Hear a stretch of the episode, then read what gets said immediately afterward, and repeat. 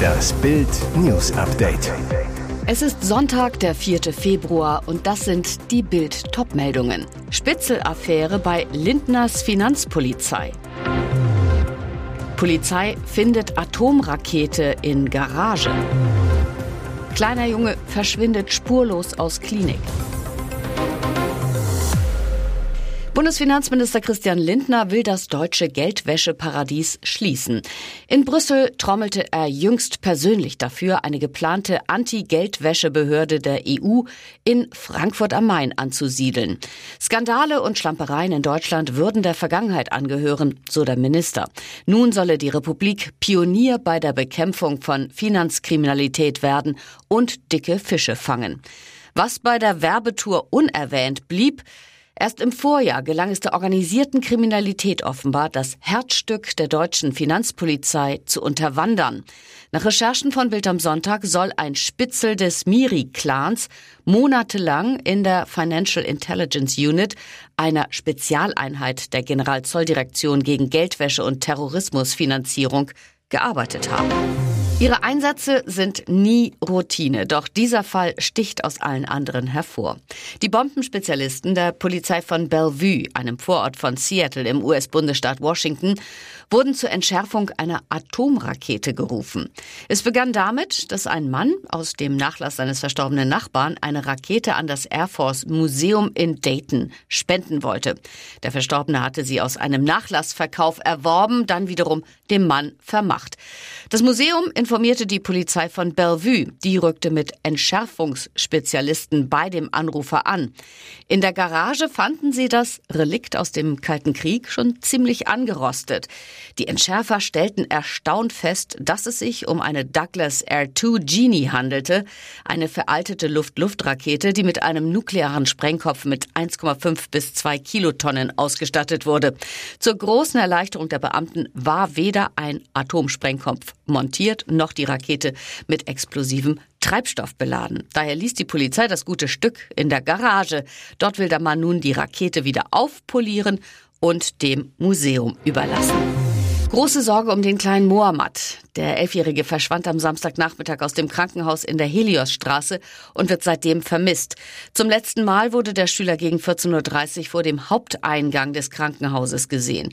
Mohammed, der sich in ärztlicher Behandlung im Helios Klinikum Gotha in Thüringen befand, ist 1,51 Meter groß und 42 Kilogramm schwer.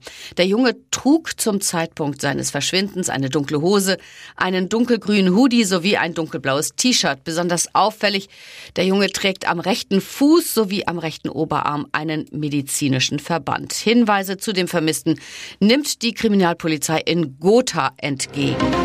Am Morgen des Tages, der ihr Leben verändert, hat Kossa Eftekari kein gutes Gefühl.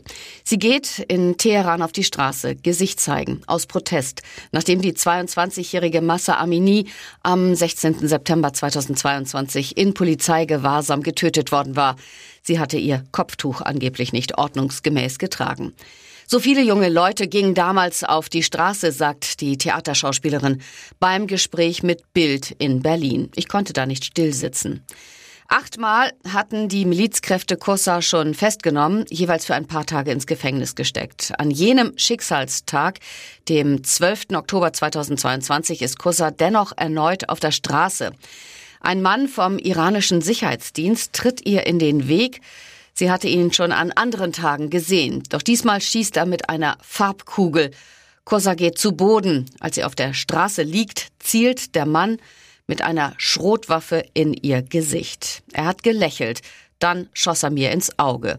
Ich habe das Platzen des Auges genau gehört, es war ein ungeheurer Schmerz, dann war da überall Blut, schildert Kossa.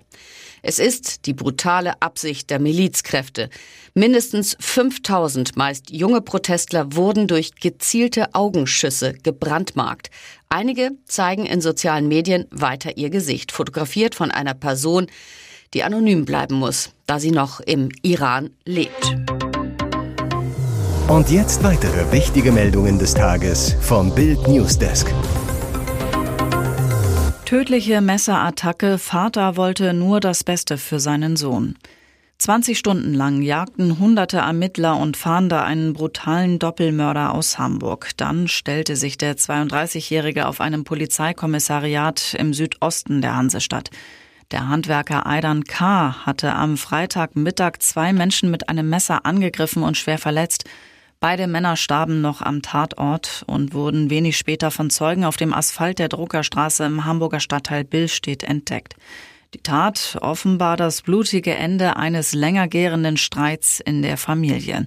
Opfer der brutalen Attacke wurden Angehörige des mutmaßlichen Täters, sein Vater Ali K. und sein Onkel Ali A. Im Gespräch mit Angehörigen erfuhr Bild, besonders in den vergangenen drei Monaten zeigte sich der 32-Jährige zunehmend aggressiv. Immer wieder verständigten Familienmitglieder die Polizei, weil sie mit einem Messer bedroht worden waren. Sogar die Elite-Polizisten vom SEK mussten mehrfach eingreifen. Nach Bildinformationen bat die Familie zuletzt einen Tag vor der schrecklichen Tat mehrfach bei der Polizei um Hilfe. Olli lästert eine Nummer größer. Pocher zieht irre Aktion in Las Vegas durch. Er macht's nicht mehr nur in Hagen, Münster oder Magdeburg. Hier werden die ganz Großen gefeiert, Las Vegas Baby. Jetzt kommt nach Bildinfos einer in die Sin City, den man dort nicht unbedingt erwarten würde. Einer, der nach der Trennung von seiner Frau eine überaus erfolgreiche Selbsttherapie mit seinem Bühnenprogramm entwickelt hat. Der selbsternannte Liebeskasper Oliver Pocher. Ja, richtig gehört. Pocher tritt mit seiner Live-Show mitten in der Glücksspielmetropole von Nevada auf. Am 9. Februar zum Start des Mega Super Bowl Wochenendes in der Stadt steht der Deutsche im legendären Hard Rock Café auf der Bühne. Bei der Gelegenheit kann man doch gleich für mehrere hundert Besucher den Liebeskasper spielen. Pocher zu Bild. Es gibt ja den Spruch, dass alles, was in Las Vegas passiert, auch da bleibt. Das spielt einem wie mir natürlich in die Karten. Ein Jahr nach seiner Flucht, Mafia-Boss auf Korsika geschnappt. Er war einer der meistgesuchten Kriminellen auf der Fahndungsliste von Europol bis jetzt. Mafia-Anführer Marco Raduano konnte auf der Insel Korsika verhaftet werden. Der 40-Jährige war 2023 mittels eines verknoteten Leinentuchs aus einer sardinischen Haftanstalt entkommen. Zuvor war er in Italien zu 24 Jahren Haft verurteilt worden.